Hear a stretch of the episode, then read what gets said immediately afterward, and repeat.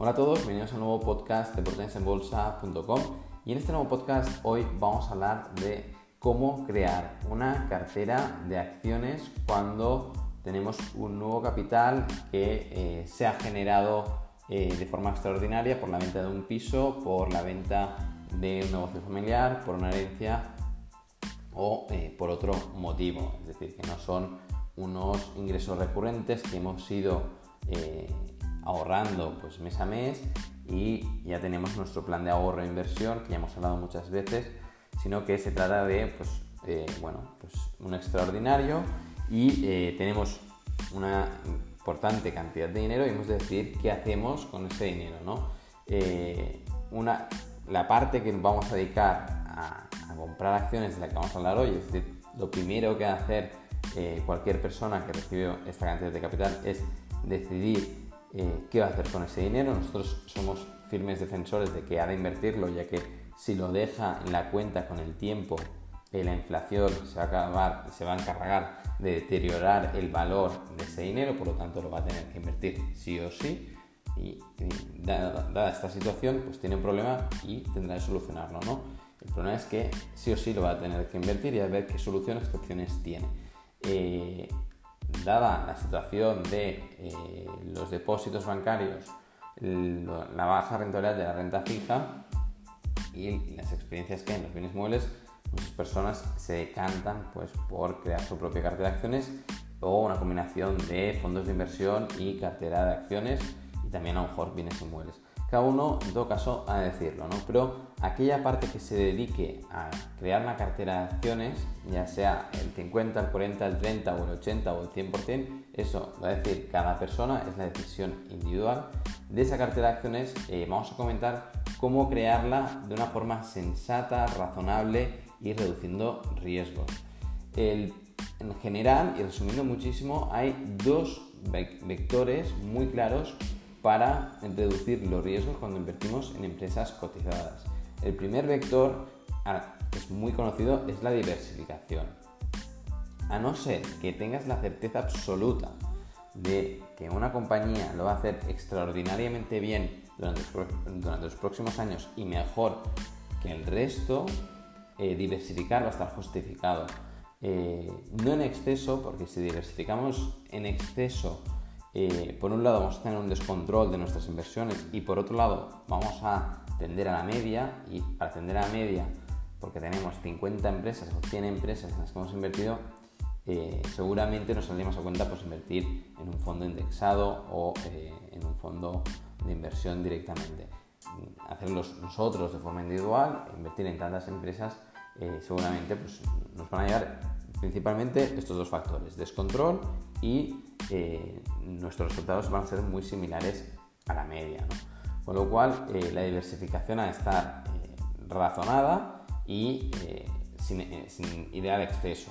¿vale? 10, 20 compañías, no llega a las 30. ¿vale? 5 compañías estamos muy seguros de 5, pero bueno, entre 10 y 20 compañías vemos que es un rango de, de empresas en el que bueno, una persona que tenga interés en, los mercados financieros y en, la inversión, pues creemos que puede controlar. Por lo tanto, primer vector muy claro es la diversificación y el segundo vector es el tiempo para los riesgos. El tiempo, ya hablamos en el último podcast eh, que cuando nosotros hacemos una inversión con a más largo plazo realicemos inversión, menor probabilidad de pérdidas, pero eh, hay otros factores con el tiempo. Por otro lado hay el, interés compuesto y el, efecto bola de nieve con el tiempo, pero hay otro tercer factor del que se habla muy poco con el tiempo que eh, es la diversificación del de, eh, momento de inversión. Este, e, esta, esta diversificación se utiliza en el promedio de coste monetario pero aunque no hagamos promedio de coste monetario de una inversión concreta, es decir, nosotros decimos, no, yo es que voy a comprar acciones de Apple, claro, puedes comprarlas todas ahora, puedes comprar un poquito ahora, de aquí seis meses, de aquí un año, irás comprando a distintos precios y si hay una corrección tendrás la suerte de comprar pues, más bajo. ¿no? Esto funciona muy bien cuando estamos generando ahorros recurrentes, pero cuando tenemos un capital importante, ¿no? pongamos 200.000 euros, 100.000 euros, 300.000 euros, y decimos, bueno, ahora cómo los invierto, Claro, invertirlos ahora, ahora mismo, ¿no? No, los voy a invertir todos este mes, voy a elegir 20 compañías, luego voy a poner esas 20 compañías.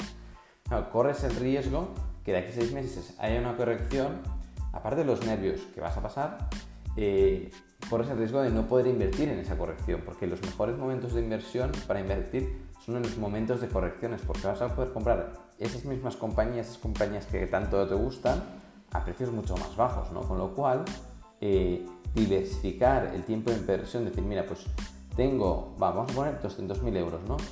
Pues calculas más o menos mm, cuántas compañías vas a querer invertir, más o menos con 20, pues bueno, pues una por mes, 20 meses vas a estar para realizar eh, esa inversión eh, de todo el capital, con lo cual vas a tener eh, durante casi dos años la oportunidad de que vivas alguna corrección del mercado que aproveches en, esos meses pues, para incrementar tus compras por encima de los meses anteriores, ¿no? con lo cual la posibilidad de invertir eh, progresivamente te, genera una diversificación muy clara que, te defiende mucho de grandes correcciones y sobre todo más que defensivo es la oportunidad que, te, da el hecho de tener el efectivo disponible cuando hayan correcciones. Eh, y luego el, último factor ¿no? es que muchos están pensando es bueno, ¿y qué peso de, eh, pongo en cada, en cada empresa, ¿no? Si cojo 20 empresas de 200.000 euros, ponemos un 10% eh, en cada una, ¿no? Ponemos, eh, perdón, 5% en cada una, hacemos 10.000 eh, euros en cada una, o, cómo, cómo, lo hacemos esto, ¿no? claro, esto es muy personal, pero mm, bajo nuestro punto de vista, desde Oportunidades en Bolsa nosotros creemos que aquí juega una parte muy importante el inversor, ¿no? Porque si tú confías muchísimo en una compañía, hasta el punto que pondrías la mitad de tu cartera en esa compañía, hombre, quizás no hace falta que, hace falta que pongas el 50% en, esa compañía, pero sé que le puedes dar un 10%, un 20% o un 30% en esa compañía. Si tú crees mucho en una compañía, ¿por qué no vas a invertir más en esa empresa que en el resto? ¿no? Eh, es, lógico, es coherente y, es muy sensato. Piensen que eh, los fundadores de las eh, grandes compañías que, todos conocemos, normalmente luego son CEOs y presidentes y la mayor parte de su patrimonio, el 90% de su patrimonio está todo dedicado en esa compañía, ¿no? Juegan una carta. Eh, nosotros como inversores tenemos la oportunidad y, de invertir en varias compañías y, no tenemos por qué implicarnos al 100% en una, ¿no? Y, bueno, eso es una ventaja, pero también un inconveniente si diversificamos demasiado, ¿no? Pero en todo caso, en cuanto al peso, eh, creemos que lo óptimo es que, mm, bueno, que cada uno elija, eh, más o menos diga, bueno, más o menos voy a poner un 10% en cada compañía, pero en las que me gusten más, pues voy a subir hasta un 15 o un 20, en las que gusten menos, pues bajar a un 5 o un 3, ¿no? Eh, por decir algo, por decir algunos números, pero esa tendría que ser más o menos la idea.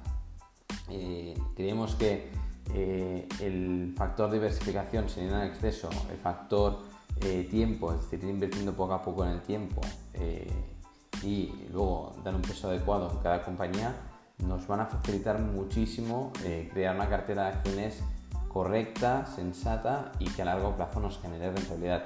Recuerden que están escuchando oportunidadesenbolsa.com, los posts que son públicos para todo el mundo y que Oportunidades en Bolsa publicamos cada mes una revista de inversión en valor en que hablamos de una única compañía, la rentabilidad media de estas compañías que hemos publicado desde fecha de publicación, eh, la rentabilidad media es del 100% y eh, supera el 100% y la rentabilidad media anualizada supera el 200%, eh, dado que hemos tenido pues, algunas compañías que han dado resultados extraordinarios, compañías conocidas y, y, que bueno, tienen claras ventajas competitivas, las hemos publicado en el momento que habían corregido o que habían ciertas dudas sobre esa compañía y nosotros aprovechamos esos momentos de incerteza para hablar de esas compañías y presentarlas a nuestros suscriptores.